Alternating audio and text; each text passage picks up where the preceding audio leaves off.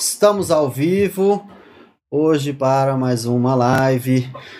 Uma live novamente sobre temas importantes, temas interessantes. Hoje falaremos sobre amor, sobre encontros e apostas. Né? O título que a gente se propôs aqui, né, Jéssica, foi Amar e Ser Amado, um desencontro de apostas. Esse desencontro com o desse, esse jogo que eu gosto bastante também. No título da minha tese eu coloquei também. Acho até difícil de fugir. É o que traz um certo movimento às palavras, né? Desencontro. E então mais uma live muito legal. Queria agradecer a sua presença aqui já de início. Deixa eu apresentar um pouquinho a Jéssica, depois ela pode se apresentar melhor. Né? A Jéssica Caiado, ela é psicanalista, ela é escritora, inclusive, né, ela é autora de um livro, a gente vai falar um pouquinho desse livro mais para frente hoje, né, que chama Lacunas de Vida em Mim. Vida em Mim. É, a Jéssica ela é mestre pelo programa de Psicologia Clínica e Cultura da Universidade de Brasília. Então, é um prazer, inclusive, ter mais uma pessoa que passou pelo programa, né? Muitas das pessoas que estão fazendo live aqui no canal passaram pelo programa, que é um programa de muita qualidade, eu acho assim que é importante a gente conseguir trazer isso para as pessoas. A ideia do canal é essa mesmo, sair da esfera acadêmica e conseguir dialogar com todo mundo. Uma boa noite a todo mundo que está assistindo, uma boa noite Sandra, minha querida também já mais uma live aqui com a gente. É, eu queria te passar então, Jéssica, para você se apresentar. Né? Eu acho mais rico quando você se apresenta do que eu te apresentar. Obrigada, Gregório. Primeiro, eu queria agradecer o convite. É, foi inusitado para mim e falar dessa temática né, do amor. Inclusive, você falou do programa né, da UNB, foi é, meu tema da minha dissertação também, né, o amor de transferência, esse enlace, no caso, pela ética do analista. É, e eu fico nele ainda às voltas. Inclusive, eu acredito que o livro é, seja o fruto disso, né? Assim, as voltas com essa temática, mas de uma forma não acadêmica, né? Numa forma poética. Então, é, para mim foi bem interessante esse processo. E você falou do título da live, né? Amar e ser amado, um desencontro de apostas. Eu fiz algumas anotações aqui, assim, para não me perder, de alguns pontos que eu acho interessante compartilhar. E esse, esse nome, né, eu acho que ele já coloca aí várias questões, justamente por esse desencontro, né, um encontro ou é um desencontro? O que, que é isso, né, dessas apostas? Então, é, esse, esse tema é, me é muito caro. É, é legal ver isso na. A Elise teve aqui com a gente algumas lives atrás e ela falou assim: a gente defende a tese, mas ela ainda não está 100% pronta, né? E eu percebi isso, e é interessante você já trazer esse tema, porque você defende, faz uma tese que fala sobre esse assunto, mas esse assunto ele continua. Aí depois você continua assim, ele continua na sua cabeça, a gente defende, né? Aí pronto, virei mestre, virei doutor virei mestra, virei doutora, e esse assunto continua, né? E aí ele continuou e trouxe para você um, um livro e você continua falando sobre esse assunto, então por isso é um prazer ter você aqui para falar sobre esse assunto, alguém com propriedade para trazer esse conteúdo, inclusive, como você falou, de uma forma mais traduzida, né? Eu acredito nessa democratização do conhecimento, uhum. assim, e que não é só deixar ah, disponível para todo mundo conhecimento científico, conhecimento acadêmico. É, é também a gente conseguir dialogar, falar sobre aquilo que a gente, de vez em quando, fazendo um mestrado, doutorado, a gente acaba se aprofundando tanto nos textos ali que de vez em quando a gente. Eita, como é que eu dialogo isso aqui com uma pessoa que não leu esse texto? Então, vamos lá. Sim. E é é interessante porque eu defendi em 2016, comecei a escrever os poemas em 2017, acabei em 2019 e lancei em 2020, no meio da pandemia. Então, é, eu acho que é uma sequência mesmo que a gente vai gestando, né, esse tema. Mas pensando né, nessas posições, por exemplo, que eu, que eu trago no nome, né? Amar e ser amado, né? É, são duas posições, como não vou entrar muito na teoria, mas eu vou mencionar, como Lacan traz, né, no seu seminário da transferência, o amante é aquele que tem alguma coisa, mas mesmo sabendo, não sabendo direito o que é. E o amado é aquele que ocupa o lugar de objeto de amor. Então, eu amo, eu sou amado, né? Só que aí, eu acho que amar e ser amado, a gente tem ali um, um certo tino para uma palavra que eu não gosto muito. Quem me acompanha sabe, que é da reciprocidade. Então, parece que se eu amo, então eu sou amado, né? Então, tem um par aí, né? Amar e ser amado. E aí entra a segunda parte, né, do nome da live, um desencontro, né? Porque já tem um desencontro aí nessa reciprocidade de apostas. É, eu sempre digo que o amor é uma aposta. Uma aposta em alguém, aposta numa relação, aposta em um contrato, uma aposta. E é, esse amar e ser amado, ele acontece desse encontro de apostas. Eu estou apostando, você está apostando e a gente tem esse encontro. Né? Mas também nesse encontro a gente é cheio dos desencontros. Né? A vida nos, nos coloca esses desencontros. E eu acredito que tem muito a ver da forma que a gente se constitui, desde o início como sujeito. Porque a gente fala muito de amar, de ser amado, mas a gente não lembra a forma que a gente aprendeu a amar. E essa forma que a gente aprende a amar é lá no início, né, com quem faz ali a nossa função materna, paterna, e vai traduzindo o mundo para a gente como sujeito, né? Então a gente vai se formando por essas pessoas que é, vão dizendo quem nós somos, porque até então a gente não sabe. Quem sabe ali são os nossos pais, são os nossos avós, nossos tios, quem cuida da gente, e a gente vai se constituindo a partir desse discurso deles, né?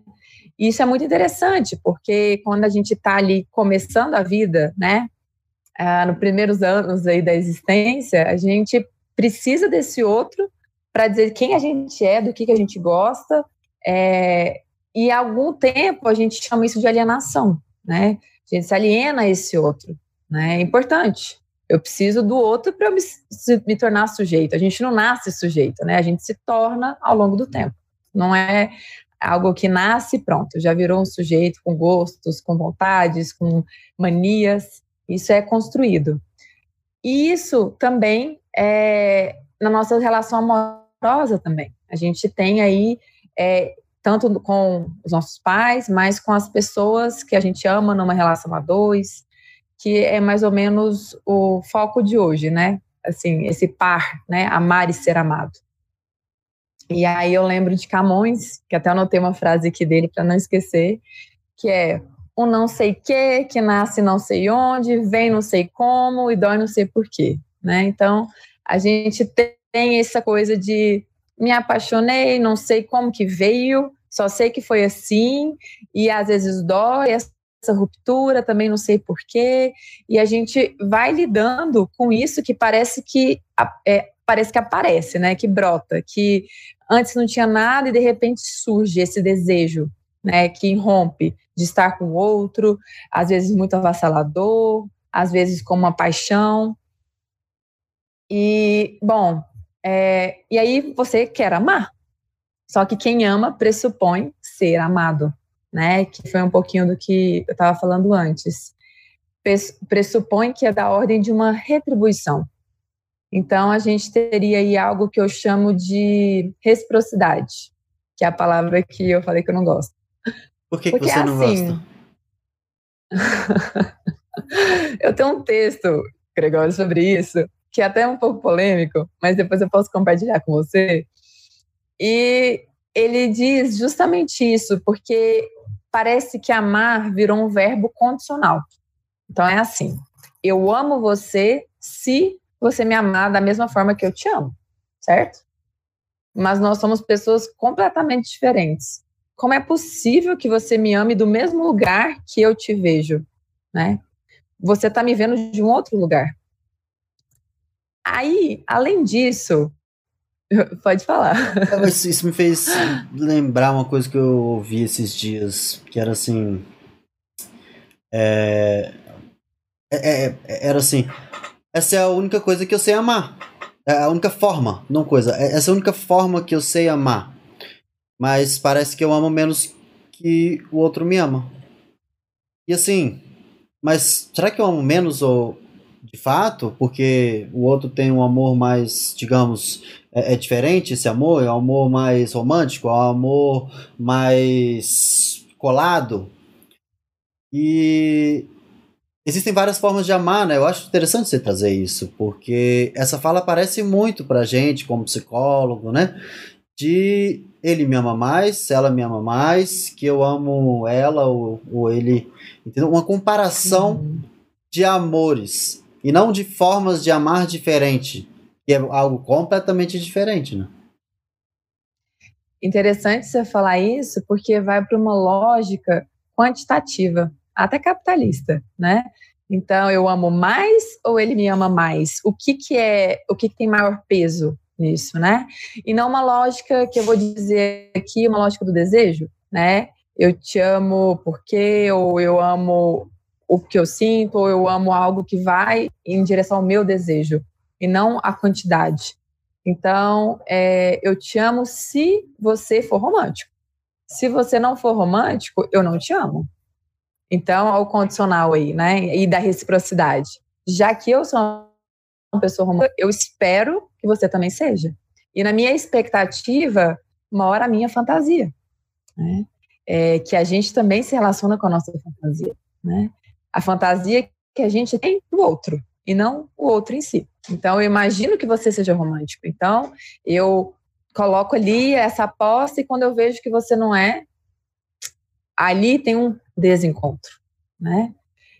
E aí, nesse desencontro, você começa a colocar esse amor de novo assim: eu te amo porque você faz isso para mim.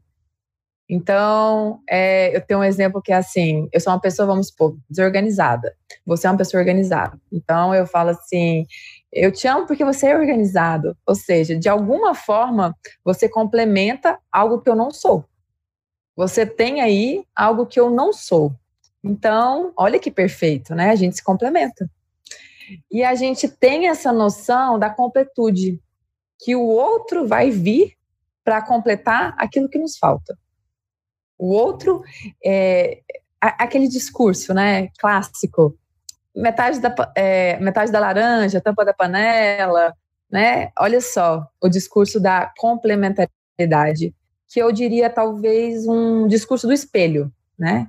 Se relacionar com alguém que é meu espelho, né? Minha metade da laranja, né? Então acaba que a gente ainda tem essa noção é, do amor como um amor de completude. Um amor que vai me completar naquilo que eu não tenho, que eu não sou. Porque lembra daquela ideia do sujeito? O outro que sabe de mim, o outro que que, né, ele, ele, ele tem que dizer o que eu preciso ser, o que eu preciso fazer, para que essa relação que dê certo. Eu penso um pouco assim nessa lógica. E aí a gente acaba amando, né, é, não mais como uma invenção dessa relação, mas como uma tentativa de ser um, né? É, ser um com o outro. Eu, eu, tenho um texto, eu tenho um texto que fala assim que é, quando a gente já foi dois, um já não é suficiente. Quando a gente já aprendeu a ser dois, você não consegue tentar ser um, nessa complementariedade, mas talvez numa possibilidade de ser um inteiro, né? Um, inteiro na psicanálise é um pouco difícil, né? Porque é um sujeito, então é escindido, mas ser um e ter outro, né? Um outro que é diferente de mim, um outro que é, não é o meu espelho, um outro que tem as diferenças dele, as limitações dele, e eu com as minhas, né? Poder fazer algo, uma invenção, né, com as minhas possibilidades, com as minhas expectativas, com as minhas faltas. Sabe o que eu tô lembrando ouvindo você falar? De um livro que ficou muito famoso É, depois até que a Jojo é, lá no YouTube ela leu e aí colocou, e eu vi que muitas pessoas começaram a comentar, mas esse é um livro que já existia antes, né? Que é um livro que é um desenho, que é sobre a parte que falta. Acho que você já deve uhum. conhecido, né? E ele tem influência lacaniana, eu acredito, ah, não só porque o que fala tem, tem a ver com o que o Lacan fala, mas a continuação, o segundo livro, é, é o o encontro com o grande O. O grande O vem do grande O do Lacan, claramente tem referências uhum. a, a Lacan. Mas você fala sobre esse inteiro, né? tornar-se um com o outro, um outro que completa. E eu acho interessante você trazer algo que você fala de um imaginário da cultura, que é, das, nas palavras de é a, a, toda tampa tem a sua panela, é, a minha cara metade, é, tem várias que a gente pode pensar que são vendidas dessa forma, né? O amor é vendido dessa forma, o outro que me completa. E nesse livrinho é esse movimento que fala de constitu se constituir um inteiro, mas um inteiro que não seja esse inteiro que é o que você está falando de inteiro com o outro, uma bola redonda, que aí lá é uhum. é desenhado como uma bola com um. falta um pedaço. Então é claramente né, um, um, um ênfase muito no, no, que o Lacan fala, de mas se tornar inteiro, nesse, você falou a palavra inteiro, mas depois você se corrigiu, mas parece que você está tentando falar assim, um inteiro, mesmo faltante, né? um inteiro que não seja completo. E não o inteiro que é vendido nesse amor de reciprocidade, de sem o outro, eu não eu vou ser sempre. Não consigo viver. É, eu não sou nada, né? É, é é, são duas metades. Não é um.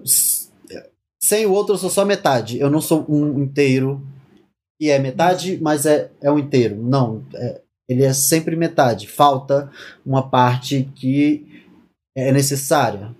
Ah, é, é, o sentido de falta diferente do que o Lacan fala de uma falta estrutural, né? Que é a falta que você se torna inteiro não sendo completo. E, uhum. e ne, na lógica desse amor que você está trazendo, inclusive, que eu acho que é isso que você está querendo, pelo que eu entendi, a parte que você não gosta, né? Me corrige se eu estiver interpretando errado, mas de entender que é, existe um completo que sem as duas partes é, ele nunca vai ser novamente inteiro. Uhum. Eu penso em uma. Eu estou lembrando do livro, é muito bom esse livro, né?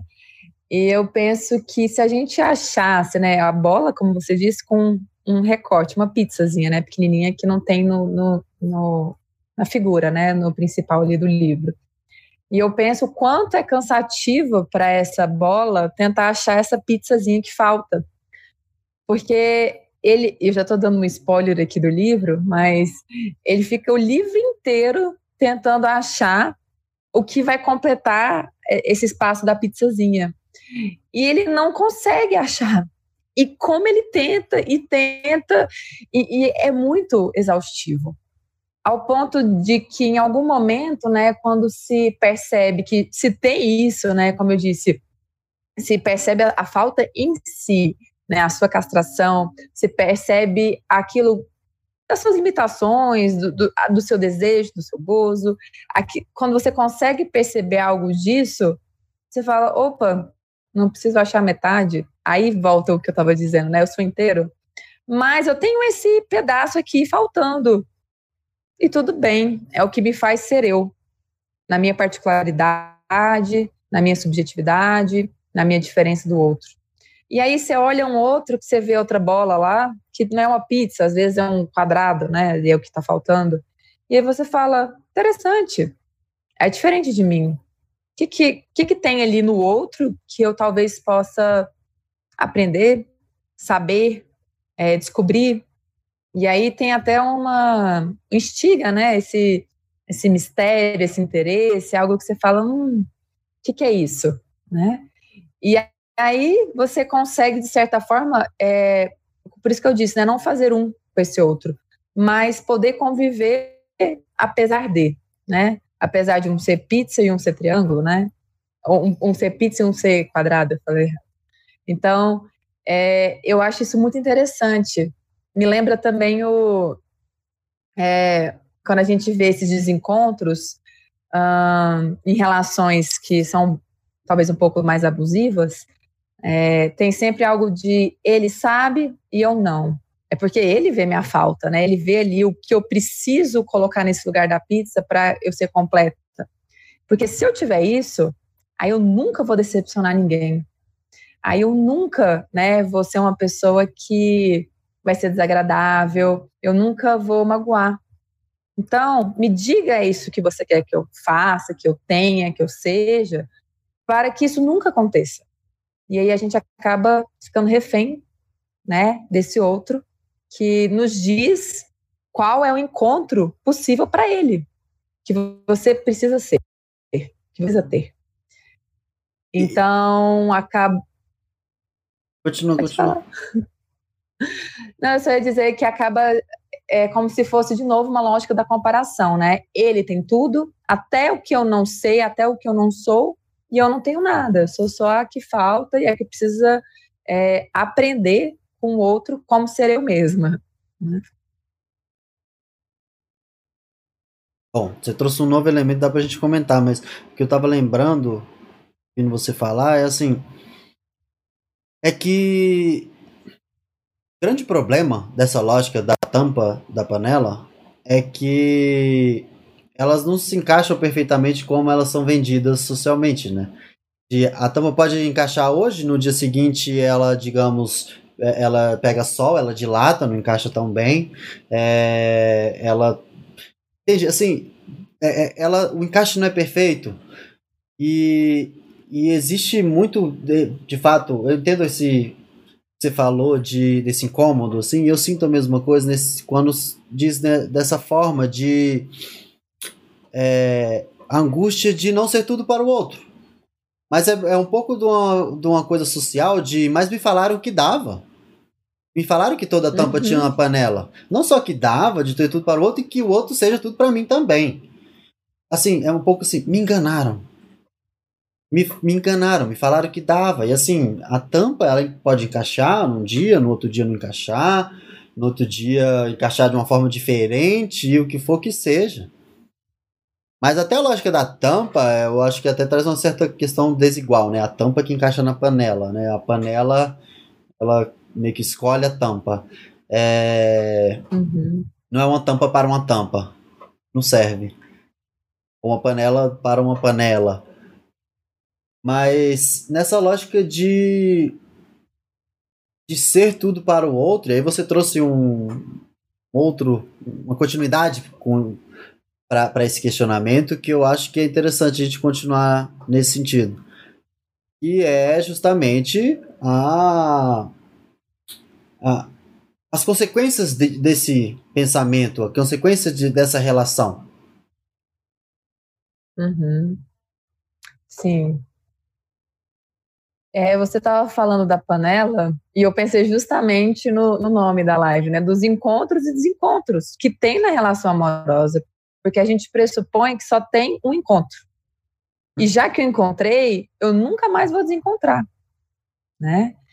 Então, os contratos mudam entre as pessoas e as pessoas também elas mudam, né?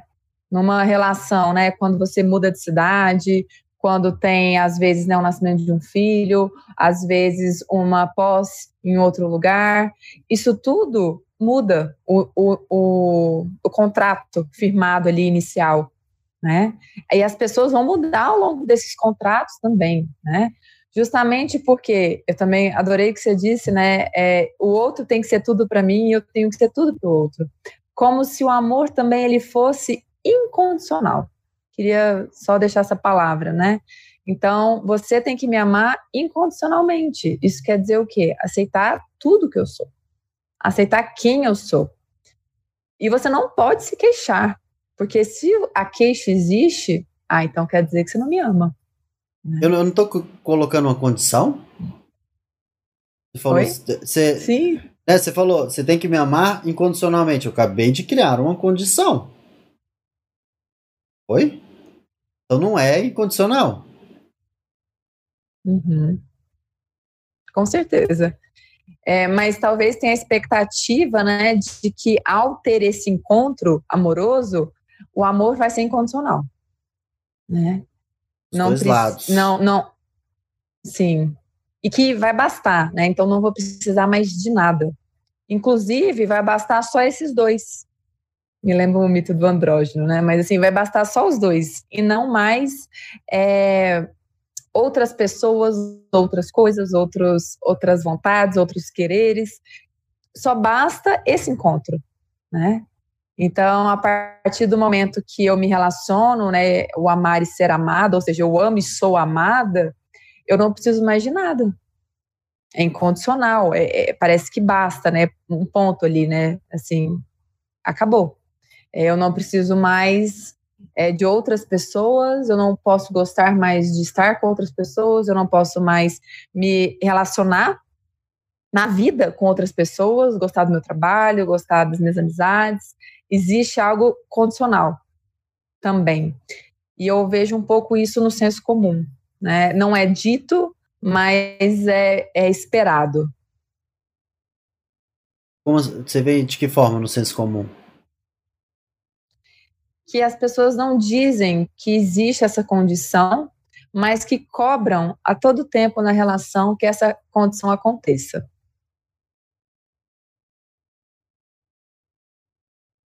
Fiquei pensando em ciúmes.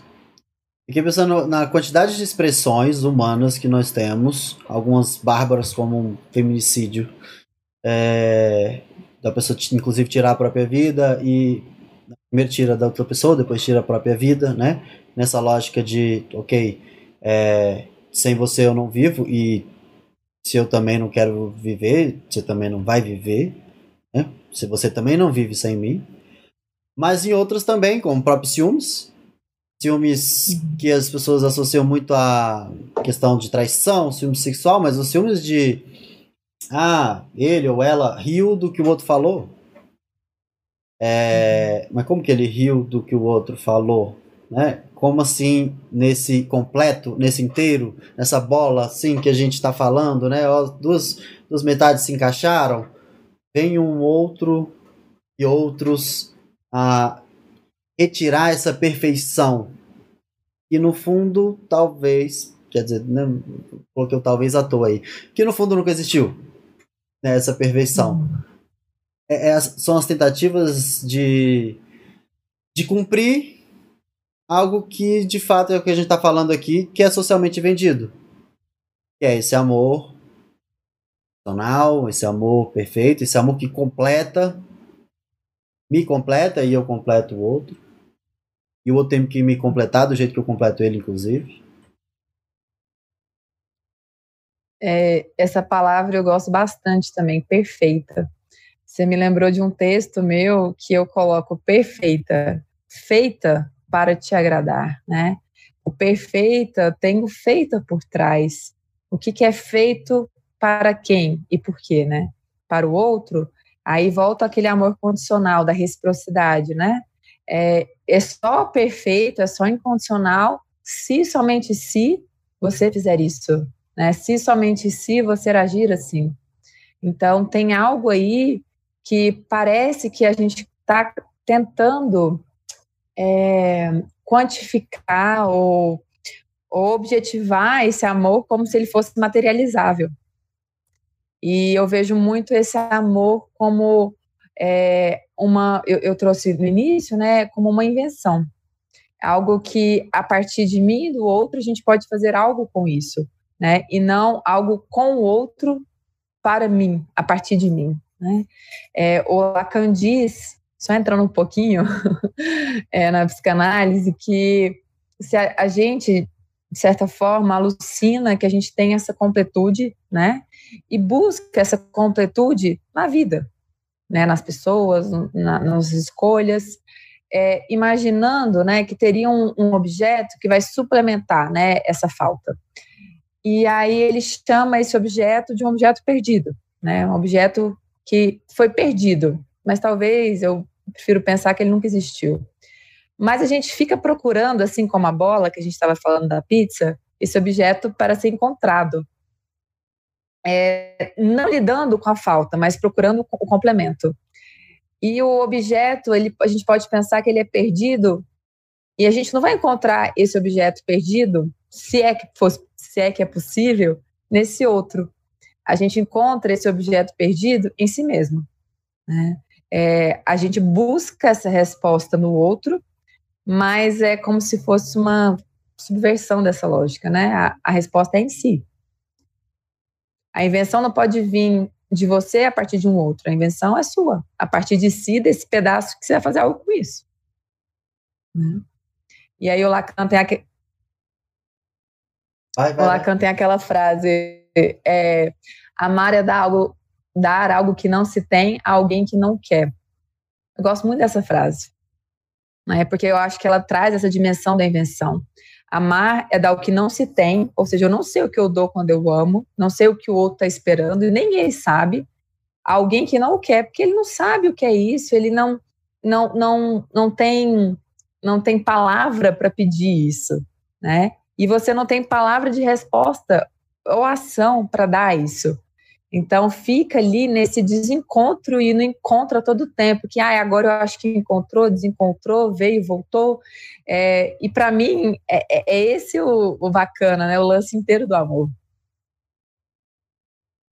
Essa é uma frase, bom, vale a pena repetir, né? É uma frase que é, não dá para digerir numa, numa ouvindo só uma vez, né? É algo que você como é que, que ela falou mesmo? Você vai tomar um banho, volta, ah, é dar ao outro algo que não se tem e que ele não quer.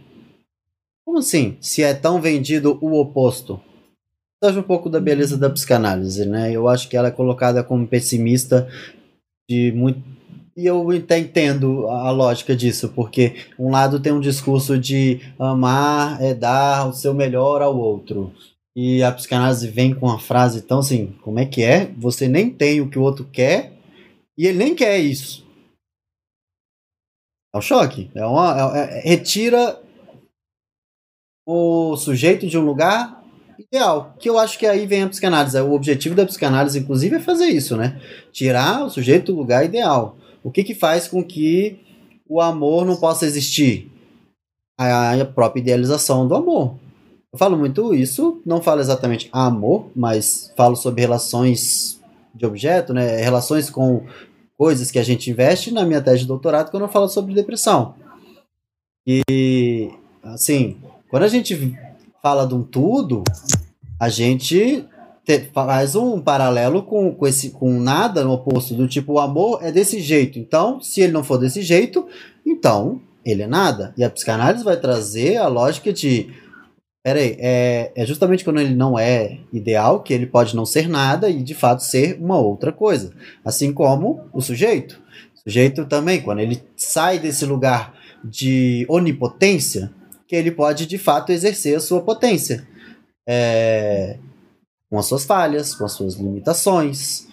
Mas enquanto é, por isso que a psicanálise traz uma lógica diferente, né? De você pode, você pode tudo, você pode. A psicanálise vai falar: não, peraí, enquanto você ficar focado no você pode tudo, é, é quase uma cobrança, assim, você vai voltar pro lado do nada, porque você nunca vai encontrar esse ideal. A mesma lógica do amor. Então eu acho interessante você trazer essa frase, porque ela pode ser lida como uma frase muito pessimista, né? Nossa, então quer dizer que não tem amor? Então quer dizer que o amor é isso? É, é falho, é incompleto, é assim, como assim eu não tenho o que o outro quer e ele na verdade nem é isso que ele quer, ele também queria outra coisa, ele nem sabe o que ele quer. Sim, e é essa é a beleza da coisa, né? Isso é tornar ela real, isso é tornar sair do, do ideal que eu fiquei pensando aqui até nos pensando nas outras lives passadas, a gente falou até lembrei aqui da live com a Lavínia sobre os filmes da Disney. Maravilhoso. E ela falou, assim, os filmes clássicos da Disney terminam isso aí. Casou, e aí vem Felizes para Sempre. Ou seja, se completou, e agora... Acabou. Acabou. E é, é, por isso que tem Acabou que... a vida a partir é. daí, né?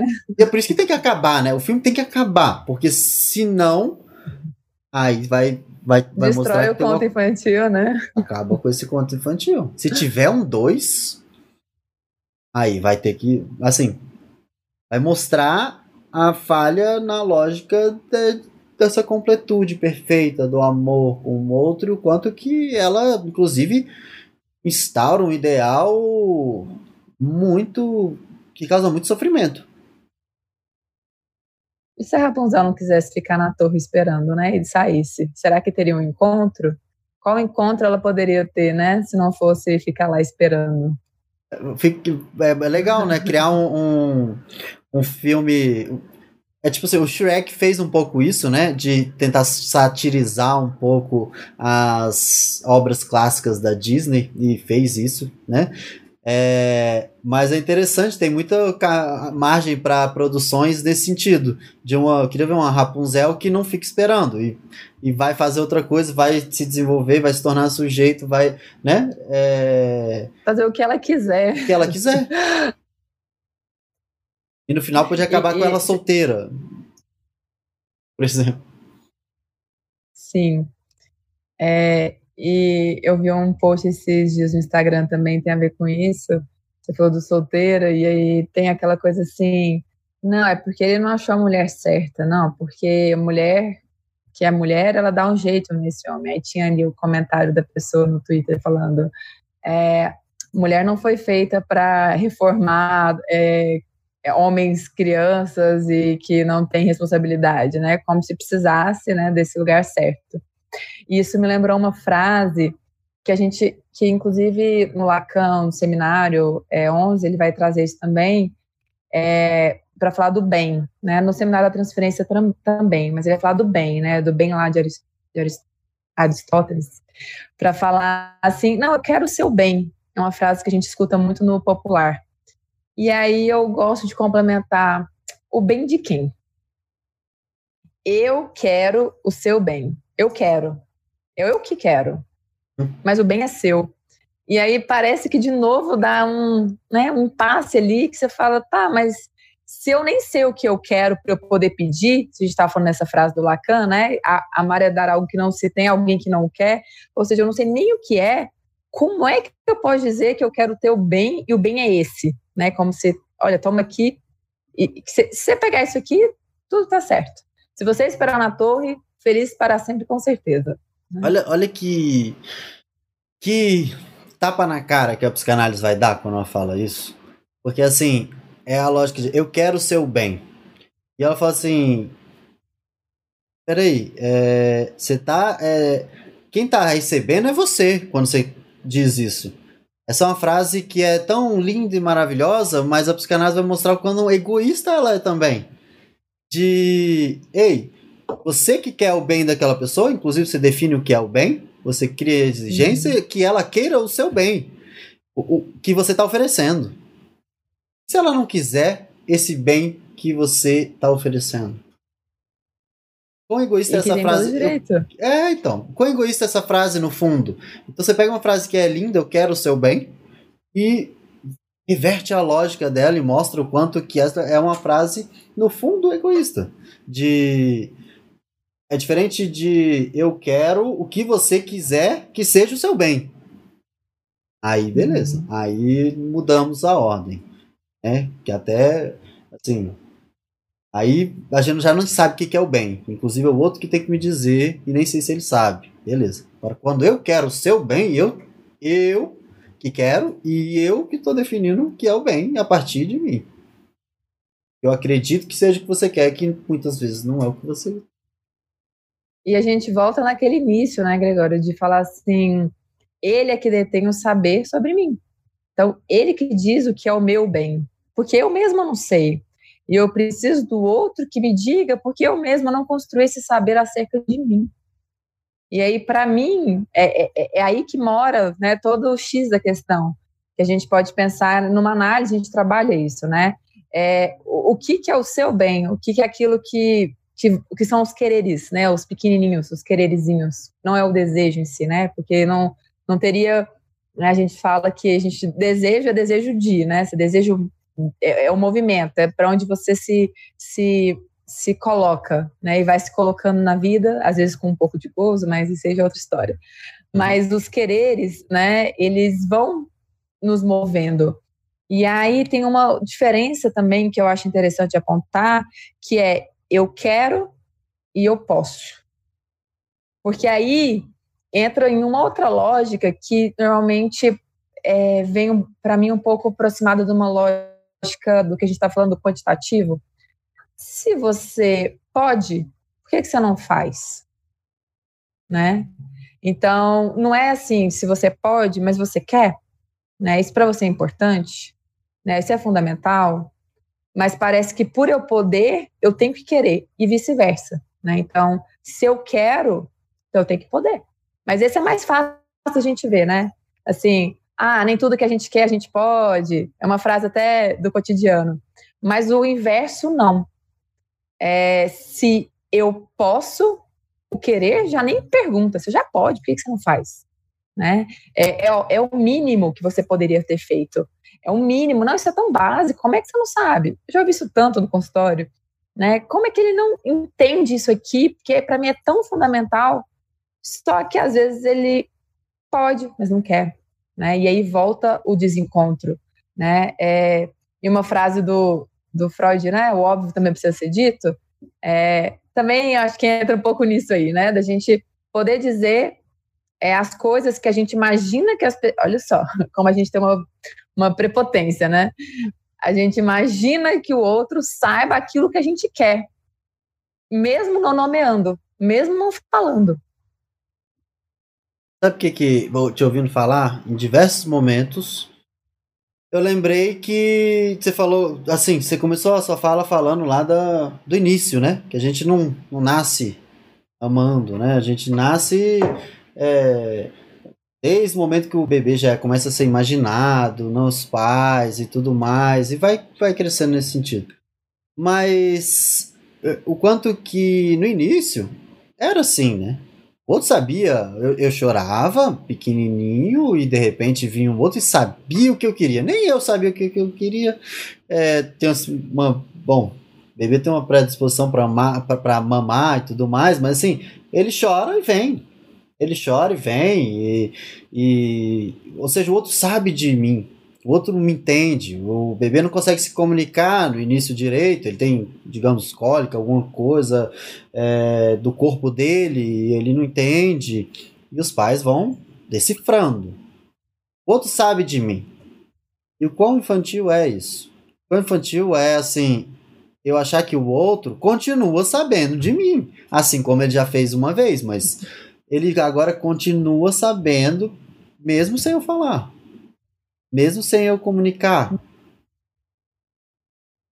Eu acho que mora por trás uma ideia dessa coisa que você falou do pode, mas não quer, do medo de atestar que esse outro não ama incondicionalmente.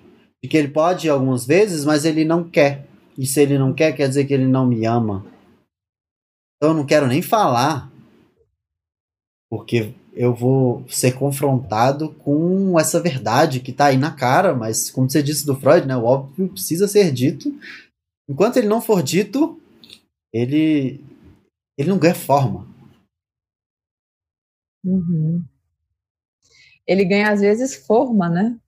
A forma do outro, né? A forma que a gente tem que estar tá ali na forma do bolo, né? Não na forma é, a sua forma, aquilo que é fundamental. E aí é onde a gente escuta, né, assim, nossa, mas eu fazia tudo por ele. Claro, né? Por isso. É aí que tem ali o desencontro. Por isso que não, não, não, não levou adiante essa relação, não deu certo. Você fazia tudo, né? Por ele. Né? Por ele. Condicional aí de novo, né? Ou a gente também escuta assim, é, eu não me reconheço mais. O que, que tem né, nessas duas frases impregnado disso que vem do outro? Que também esse sujeito se coloca muitas vezes né, é, tentando sair nessa, nessa posição. Pois é, o quanto que essa lógica é vendida na sociedade, né? duas metades, agora é uma só carne, não dois inteiros que se relacionam. E aí eu dei, você tem que dar tudo ao outro. Existe um discurso em alguns contextos que são dessa forma mesmo, não só eu dei tudo ao outro, mas me venderam dessa forma, que eu, eu tinha que ser tudo para o outro. Para amar, você tem que dar tudo ao outro. Ao ponto que não sobra uhum. nada para você. Até o que não se quer, né? Até o que não se quer. Tem uma, tem uma frase aqui que a Sandra comentou, a Sandra Francesca. Ela. A Sandra. Isso, a Sandra. A famosa Sandra. Eu não tô vendo os comentários, viu, gente? A Sandra vai estar tá aqui com a gente mais pra frente. Já, já tá marcado, né, Sandra? Mas ela comentou aqui uma frase que, assim, tenho que trazer aqui. Que é, o que se oferece ao outro, ao amado, é a própria falta. Uhum. Eu queria que comentasse essa, essa frase, porque, assim, é, é, é, é, é um fechamento para tudo que a gente está falando aqui. Assim. É que em algum momento, né, o Lacan também ele vai falar que amar é reconhecer, né, a sua falta e conseguir doá-la a esse outro, né, colocá-la no outro. Como que a gente faz isso, né? Não é o, o dar aquilo que a gente possui, né? Então, presente, bens materiais, não é dar isso, né? mas é algo que não se possui. É algo que vai além de você mesmo, né? Então, para isso, você, como é que faz isso, né? Você precisa se assegurar da sua falta, né? Da sua castração, como a gente vai pensar aí com Freud, né? É, para que o outro, né, não seja esse suplemento, né? Mas um, um amor como o dom de si, né? Esse dom da invenção, de doar-se ao outro, além para além daquilo que te falta, né? É, para colocar nesse outro, reconhecer, é, é, mas isso não vem sem esse reconhecimento, né?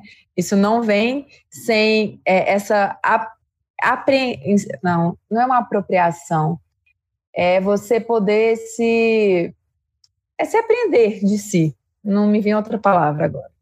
É se aprender disso tudo que se é para poder usar disso para lidar com o outro e não contra isso, né? Porque a gente às vezes tem a impressão que a gente tem que esconder isso, né? E não, é colocá-la né, no outro também, a, ser, a serviço disso, né? Que é por isso que essa fala é o oposto de dar tudo ao outro. Quando você dá tudo ao outro, você exige tudo do outro também. É essa coisa da condição que a gente está falando aqui. É, e você dá é, aquilo que devia ficar para você, inclusive. Quando ele fala do que se oferece ao o que se oferece ao outro amado é a própria falta, é assim, é aí que eu vejo assim esse amor digamos profundo, é assim, é, é, é aquilo. Qual é a palavra? É difícil encontrar a palavra, né? É aquilo. Aquilo que a gente não consegue nomear. E por isso você fala dessa frase mesmo, assim, de dar ao outro que não se tem, é, é de aquilo que você não sabe que, que tá em você, que tá no outro, porque na verdade não, não tá com você, não é propriedade. Não é algo, um vaso de flores, não é um carro, não é um apartamento, não é a sua cara. E, e isso diferencia, né, só um comentário, do amor do interesse sexual, que eu acho também isso fundamental. Você fala no, Porque... dos seus vídeos, né, sobre isso, os tipos de amor. Uhum. Lá no, no seu canal é, também? É, dos tipos de amor? É, Como você assim? fala do amor. Quando você falou disso do amor, do tipo. do amor é, da relação sexual, né? É, fiquei lembrando aqui, você fala do amor identitário, de um amor. Agora eu esqueci qual era o outro. É, eu, eu não sei, mas você falando me lembrou do amor romântico, né? fazendo essa diferenciação aí, um amor talvez no que a gente chama no senso comum do uma paixão, né, para um amor, e, e, qual é essa diferença aí, né? Mas é, antes de entrar nisso, eu só queria complementar que quando eu falei do amor com a diferença sexual, é porque parece que é isso, né? Se é, a gente tem um interesse sexual, por exemplo, por um corpo específico, por um, por um carro específico, por um jeito de ser específico, como se fosse materializável isso, né? E aí a gente acaba se, se aproximando da reprodução sexual mesmo, né? Do biológico, do, do, do ser, ser vivo, né? É nem do ser humano, do, do animal, do instinto, né? E a gente tira aí a dimensão opcional da coisa, a gente tira ali algo do amor que pode é, também estar junto com isso, né? Porque eu também vejo é, a sexualidade como componente do amor, enfim, né? Isso não é separado. Mas a gente consegue é, ver esse sujeito, como você estava dizendo, é, de uma forma é, completa na sua diferença.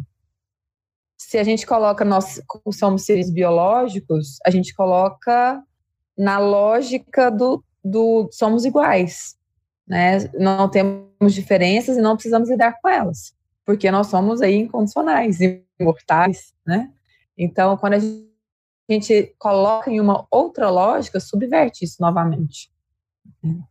Por isso desse desencontro, por isso de tentar achar o que, que é isso que o outro quer, para eu ser esse objeto de amor para ele e eu conseguir lidar nisso da melhor forma, é, fazendo, é, produzindo, tentando.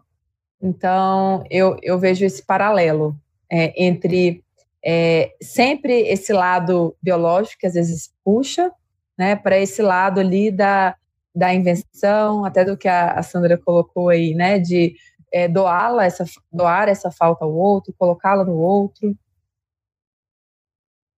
Isso vai ser lidar, inclusive, com uma falta no outro, porque o outro, se você tá dando a própria falta, o outro é isso que ele vai te dar também, né? Entra nessa lógica até de, assim, se eu dou tudo ao outro, eu tento dar tudo, porque eu nunca vou dar tudo ao outro, né? É... Outro tem que me dar tudo. O meu tudo, né? O meu tudo. Não é nem o que ele pode dar. O que, o que a gente está falando aqui assim, é que é uma receita para dar errado, né? Por isso que é esse desencontro, né, de apostas, né, de bom, era claro que ia dar errado, né? Assim, tava Tava na cara. Tava na cara. Você falou, o Freud falou, o óbvio precisava ser dito. E é isso, tava na cara, mas não, ninguém tava vendo. Ninguém isso disse, acontece né? muito, né? Muitos relacionamentos tava na cara. As pessoas quando fazem terapia, elas falam um pouco isso, né? De, nossa, tava na cara. De, eita, como é que eu não vi? Tava na cara. Uhum. Mas é, a nossa cara, ela, ela vê a nossa visão não é sem falhas, né? Ela não é. Ela vê o que ela. Algumas vezes o que ela está querendo ver, né? Ela é cheia de. Ela é turva em certos pontos. Não tem como a gente ver o mundo a não ser pela nossa janela, né? Pela nossa fantasia, para aquilo que a gente espera, imagina e busca desse outro, né? Então, e o outro a mesma coisa. Então a gente se olha pelo olhar do outro, se constitui, mas esse olhar está sempre com a gente. E a gente, a, a partir dessa posição, desse lugar, também, dessa mesma forma, olhando esse outro e esperando desse outro, é, que ele complemente algo que tem a ver com a nossa fantasia. Por isso que no final de uma análise, a gente não tem aí um, uma dissolução da fantasia, a gente tem um atravessamento, a gente lida com ela. Né? A gente coloca ela ali a serviço para lidar com o mundo a gente tá falando de amor, né? É, mas pode ser até na relação paciente-terapeuta, né? O paciente me dá a cura que você tem. Tá aí na sua mão, me dê essa cura. E entra na mesma lógica. Da análise, entra, é, é, é, é o terapeuta também não dando o que ele tem, o que, dando o que ele não tem, né? Porque ele não tem essa cura há o outro que ele nem ao que ele não quer, porque no fundo ele também não quer essa cura que ele tá querendo, né? O neurótico ele não quer saber do próprio sintoma, Ele não quer saber daquilo que é mais caro a ele. Então, o sujeito que vem à análise, ele vem porque algo descompensou, um contrato ali não deu certo. Muitos homens, inclusive, vêm ao consultório porque a mãe pediu, a namorada, a mulher, sempre tem um, um pedido né, por trás ali. E nisso a gente vai percebendo que ele não quer sair dessa posição, claro, porque tem a ver com abrir mão daquilo que é mais caro a ele, e ao mesmo tempo fica numa é, numa espécie ali de uma barganha, né? Olha, tenta, tenta dar um pouquinho aqui, cede um pouco aqui, vamos ver como é que é isso aqui, falando um pouco sobre isso, para tentar, de certa forma, é, produzir um outro sentido, equivocar alguma coisa, poder né, ver nessa fantasia aí de uma outra forma, poder ver que tem buracos também nessa tela da fantasia que não vão ter sentido e que tudo bem, né? Então, mas pressupor principalmente, né, que esse outro, o analista, sabe, olha o saber de novo aí, sobre ele.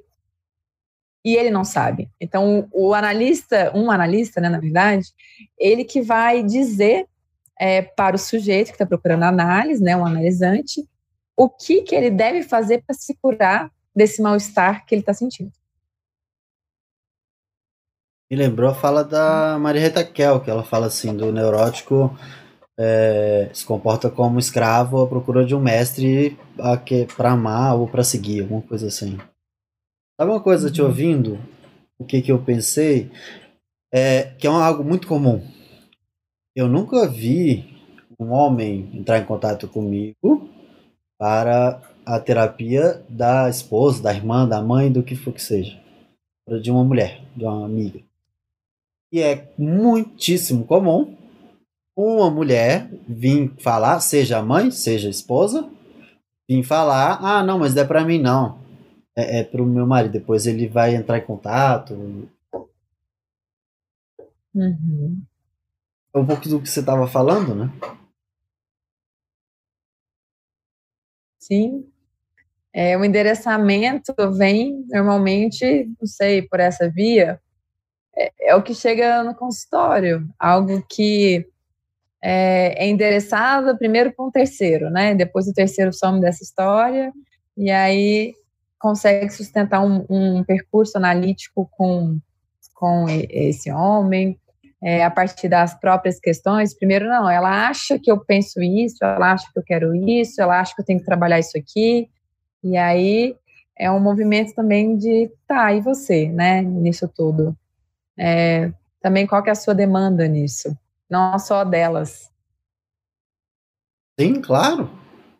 Você está procurando ajuda para ele e para você. Né? Muitas vezes uma, muitas vezes acontece isso, né? Eu já vi algumas mulheres, é claro, é, marcar, ir na sessão e falar, olha, mas não é para mim. Eu vim aqui só para falar como é que é a pessoa, para você já ficar ciente quando ela vier. E, e quando a pessoa faz isso, você vê, tá, ok, mas e você? Porque é claro, é evidente, a pessoa está indo à terapia a partir de um outro. Né? Uhum.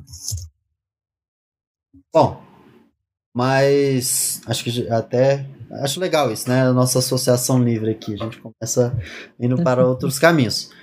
Mas, bom, temos uma hora de live, então eu queria pedir para vocês, quem tiver alguma pergunta, coloque aí.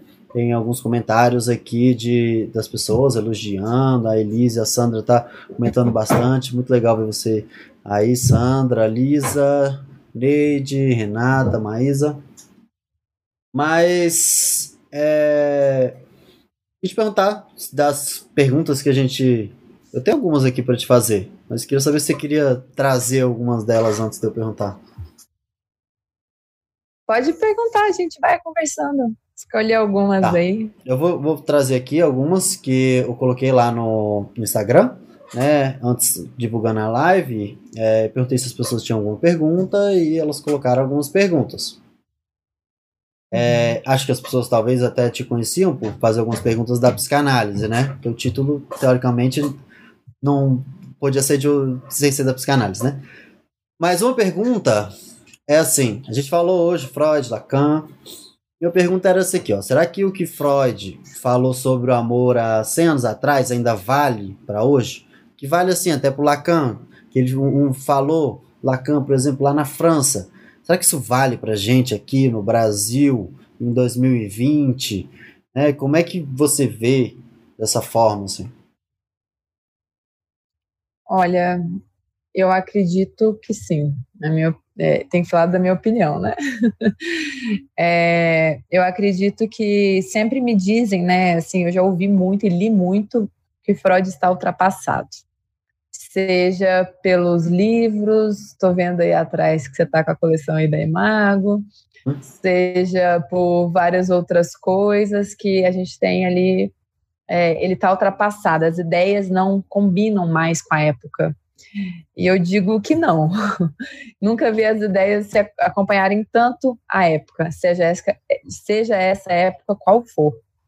É, eu atualmente peguei um texto dele falando sobre escrita e poesia e me vi no texto, né? Como tem a ver com a escrita que a gente faz hoje, desde sempre. E aí eu pego um tema, por exemplo, amor, para falar dessa live. Desde que o mundo é mundo, o amor existe e os desencontros encontros também, né? As tragédias, é, os mitos, uh, tudo isso tem a ver com algo que, né, é, se relaciona com o amor. O amor desde sempre existe e sempre vai existir. Se o Freud se se, se presta né, a falar sobre o amor, talvez ele se coloque em um momento para separar, como eu disse, do biológico, para falar, ó, tem algo a mais aí. Né? Tem um a mais aí que se não se aprender isso, esses desencontros sempre vão acontecer, mas eles podem ter uma possibilidade de um possível encontro, né? Nesse encontro que a gente estava dizendo hoje, né, na live. Mas é, é, isso que eu vejo, né? É, não como um ultrapassado, mas como algo que a gente pode pensar a partir dele. Inclusive, o Lacan vem trazendo isso para falar do amor, Inclusive, vem falar do amódio, né? O amor e o ódio, eles sendo é, farinhas do mesmo saco. E a gente sempre coloca como opostos, né? O, oposto ao amor, a gente sabe que seria indiferença e não ódio. Isso me lembra muitos contos infantis que você trouxe, que a Lavínia também, uma querida, conheço e adoro.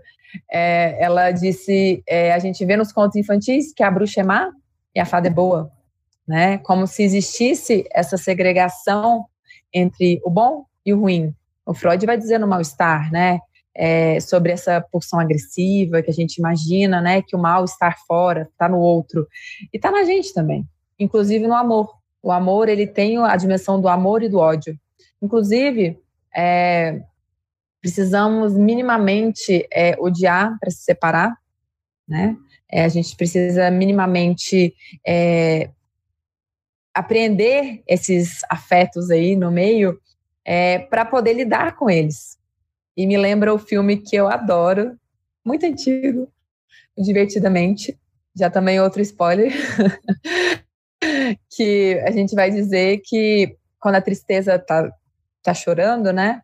É, ela lembra que logo depois dela chorar, a, a principal, né, a protagonista, fica feliz. Lá ele já ensina que a tristeza e a alegria caminham juntas, inclusive o amor e o ódio. Então, por que segregar? Né? Por que colocar a bruxa má e a fada boa? Que até hoje a gente faz com as pessoas. Né? Eu acho que o Freud ele traz para a gente pensar uma, uma outra forma né, de, de pensar o amor. Né? Desde Platão, no banquete, né? é, um, é um discurso né, só sobre isso, então que o Lacan também traz. É, mas é, as questões do amor elas são as mais antigas possíveis e elas não, não vão se esgotar. Eu acho muito rico isso que você está falando. É, eu também amo Divertidamente, já assisti várias vezes, inclusive é, trago como exemplo de muitas coisas. Foi um filme muito pensado, muito bem elaborado, mas que traz uma temática que eu acho extremamente necessária. Inclusive, foi o que eu trabalhei na minha tese sobre depressão, e eu faço esse paralelo com, assim, com a questão da tristeza. Eu dediquei o primeiro capítulo para uma pergunta que o filme também tenta responder de qual é o lugar da tristeza. Não sei se você lembra, mas no início do filme, a alegria, a tristeza, ela, ela insiste em aparecer, em tocar nas coisas, e a alegria tenta falar, ó, você vai ficar aqui, ó, só aqui, nesse quadradinho, não sai daí. E a tristeza insiste em, em aparecer. Então, para mim, a pergunta do, do filme é: qual o lugar da tristeza? Esse paralelo que você faz uhum. é bem interessante, porque a gente ouve discursos dessa forma: ou você me ama, ou você me odeia. Né? Esse amor não pode ser imperfeito, esse amor não pode. Você não pode gostar, querer estar com a pessoa, não querer estar com a pessoa em tal determinado momento, amar de formas diferentes. É, é o que a gente está falando dessa live, na questão dos desencontros, ser muito relacionado a isso. Mas de formas diferentes, o quanto que amor e ódio andam juntos, igual alegria e tristeza. Gostei bastante disso. Porque é, é, eu venho falando disso, de alegria e a tristeza. Podem ver, inclusive, a, a live que eu fiz sobre depressão, que é baseada na minha tese. É, eu não estou lembrado aqui agora, mas normalmente eu sempre falo desse filme, então é capaz de eu ter falado desse filme também. É, e o quanto que o, esse lugar do o amor puro, do bom e do mal, ele, ele favorece os desencontros, né? Porque uhum. a bruxa é má, a, a outra é boa, fulano me ama ou não me ama. É, é feliz ou é triste. Ele quer ficar comigo ou ele não quer ficar comigo. Uhum. E me lembra do filme também, que ele coloca a, a alegria, coloca a tristeza numa bolinha, né? Fala, não, a, a, você tem que ficar aqui, né? E eu, eu vejo isso no processo de análise. A, na psicanálise, ela trabalha com angústia. Ela trabalha a serviço da angústia. A angústia ela não está ali para paralisar o sujeito, mas para mobilizar. E eu acho isso fantástico, porque a, a, psicanálise não coloca a tristeza na bolinha, né? Fica aqui e é aqui que você pode ficar é, ela faz algo com isso, com esse mal-estar, com essa incompletude, com essa castração, com isso que né, a gente tenta colocar ali debaixo do tapete. Então, assim, é tanto ódio, mas também a alegria, né? Não vejo eles como é, é, é, tão opostos assim, né? Mas como similares em algum momento, para a gente poder fazer algo com esse mal-estar né? Que aí o, o Lacan vai falar, né? Que só existe um, um, um, sentimento ali, né? Que seria o primordial, que seria a angústia, que dele derivam todos os afetos. Então, a, a psicanálise ela vai trabalhar justamente com essa angústia.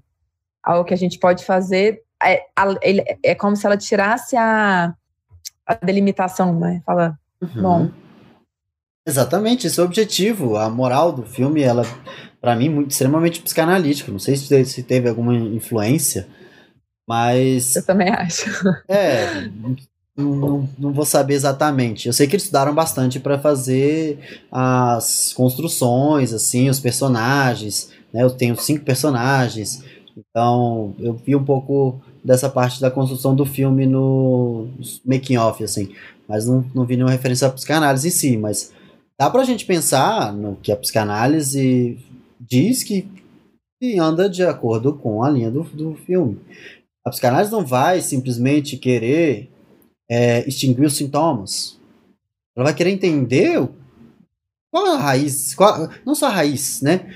Mas qual o sentido desse sintoma? Qual o sentido dessa, desse amor? Qual o sentido desse ódio? E aí isso me lembra Freud, né? Freud fazia isso. Você fala, ah, isso aqui é bom, isso aqui é ruim. Freud fala, tá, que amor é esse? Vamos uhum. colocar isso sob questão. E aí a gente volta nessa, nessa questão, Freud está ultrapassado, né? Eu acho que a gente tem é que ultrapassar Freud. E não Freud está ultrapassado.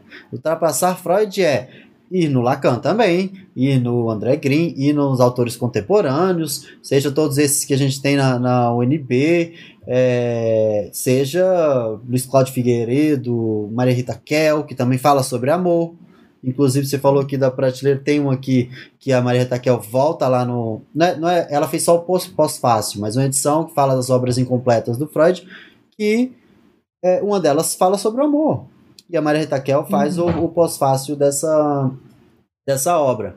Então, assim, Freud está circunscrito, de fato, à biografia dele, às questões dele, ao movimento sócio-histórico, mas é, é impressionante o quanto que se você for ler, por exemplo, o Mal-Estar na Civilização, o quanto a, tudo que ele fala é válido, talvez a gente tenha que olhar sobre uma determinada ótica, como, por exemplo, é o que o, o Bauman vai falar, que para ele seria um mal-estar na modernidade.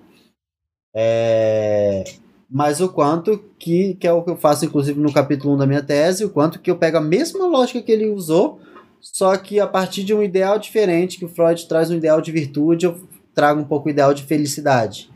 Mas ainda é puramente uhum. Freud. Não é à toa que autores, tipo o próprio Lacan, André Green, quando eles foram perguntados, né, sobre ah, que, que, que, que tem de novo na psicanálise, eles sempre falam Freud.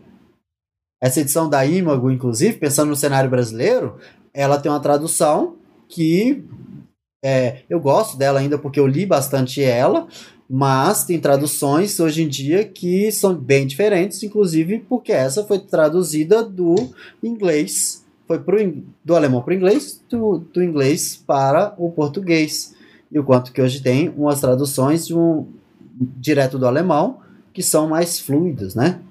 Então, assim, é um pouco nesse uhum. sentido. O que, que a psicanálise tem para falar sobre isso, sobre amor 100 anos atrás? Muita coisa. Mas a gente, de fato, tem que entender que o Freud mesmo, na obra dele, ele vai mudando várias coisas que se ele tivesse vivo, ele também ia ler. Não dá pra gente idolatrar Freud, aí a gente vai estar tá fazendo a mesma coisa do amor. A gente não pode amar Freud é, colocando Freud nesse lugar de ser esse tudo. Aí que entra a questão o do um. o um, é, esse tudo, esse um. A gente não pode amar ele dessa forma. A gente tem que amar ele Sim. desse jeito que a gente está falando. O amor alto, o amor. É poder fazer algo a partir do Freud, né? Porque saber a teoria e ficar repetindo igual um papagaio também, isso não adianta de nada, que eu acho que é, você está bem colocando isso, né? Poder escrever uma tese sobre isso, numa dissertação, poder escrever um conto, uma poesia, poder escrever algo num teórico também, eu acho super importante, porque você consegue aprender isso, né? E não só replicar. É, eu acho que isso entra muito no estilo, né, de cada um. O que você consegue fazer a partir disso que te é colocado. Né? Então, assim, é, eu, eu acho super interessante, né, ler esses autores, inclusive os contemporâneos, é, mas porque é possível fazer algo a partir disso, inclusive até criticar. Né? Eu, eu, eu faço um, um, grupo online de estudos dos escritos técnicos de Freud, e em vários momentos eu critico Freud. E aí até o pessoal que participa comigo, eu falo, gente, é possível criticar também, né? Não é uma verdade universal e absoluta, é, é possível dialogar com a obra né? Senão fica uma, uma questão, às vezes, até meio dogmática, né? Ó, tem que ser assim, é isso, e, acabou, foi falado, é regra, né? E a gente não pode desenvolver para além disso. O estranhamento que isso causa da gente criticar o Freud é o mesmo do estranhamento quando, quando a gente vê de um marido, de uma mulher, de qualquer pessoa que ama um outro. De que amar o outro peraí, mas você também vai criticar o outro, esse outro que você ama, esse. Sabe, é, é o não, mesmo estranhamento, mas não pode. Não, senão não ama. Uhum. Não, esse amor é porque esse amor não é. Não é. Esse amor é fraco. Esse amor é... Não é incondicional. Não é incondicional. Bom, eu tô satisfeito. Você? Foi ótimo, tá? Muito bom. Ótimo. Então, queria agradecer a sua participação. Achei que foi bem legal, assim. Falamos de psicanálise. Eu acho que a gente falou de coisas que eu considero bem profundas, mas de uma forma palpável. É, não é fácil falar de Lacan dessa forma, né? Lacan não ajudou muito, na minha opinião, a gente a fazer isso. Eu podia ajudar um pouquinho, mas, mas dá. E, então queria agradecer bastante a, a sua presença, foi para mim foi muito enriquecedor. Obrigada, Gregório. Adorei o convite, também adorei o bate-papo. É, tive que trazer o Lacan porque eu aprendi psicanálise pelo Lacan e depois por Freud, inclusive com a Sandra. Né? Então, assim, lacaniana, então não teve como desassociar para mim. Até hoje não tem. É, mas a gente vai dissociando aí de outras formas. Mas queria agradecer mesmo o convite é, essa conversa, né, esse troca, esse bate-papo, eu acho que ele é o mais fundamental para a gente poder, né, sair um pouco da obra, sair um pouco daquilo que se estuda ali em casa, sozinho, no consultório, e poder abrir né, a possibilidades, a diálogos, a questões, mas também a críticas, né? Porque se a gente está falando disso, né, da, é, do amor e também do ódio, de algo que tem ali a ver com né, é, criticar até o Freud, né? Quem dirá a mim. então, é, agradeço e todo mundo aí que está é, comentando e participando, eu, eu não vejo aqui, mas eu vou ver daqui a pouco, vou olhar tudo. E é isso. Bom, gente, na próxima quarta temos mais lives às 19 horas. Queria agradecer a participação de todo mundo, Natácia também. Sandra, Elise, é, e aquela coisa de praxe, né? Deixa o seu like, se inscreve no canal, compartilha, que de fato ajuda bastante. Então, até a próxima quarta.